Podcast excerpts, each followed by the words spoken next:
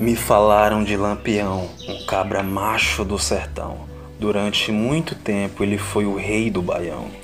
Por alguns é visto como rei e por outros como ladrão. Mas o que importa é sua história, que ficou escrita e na memória de todas a geração.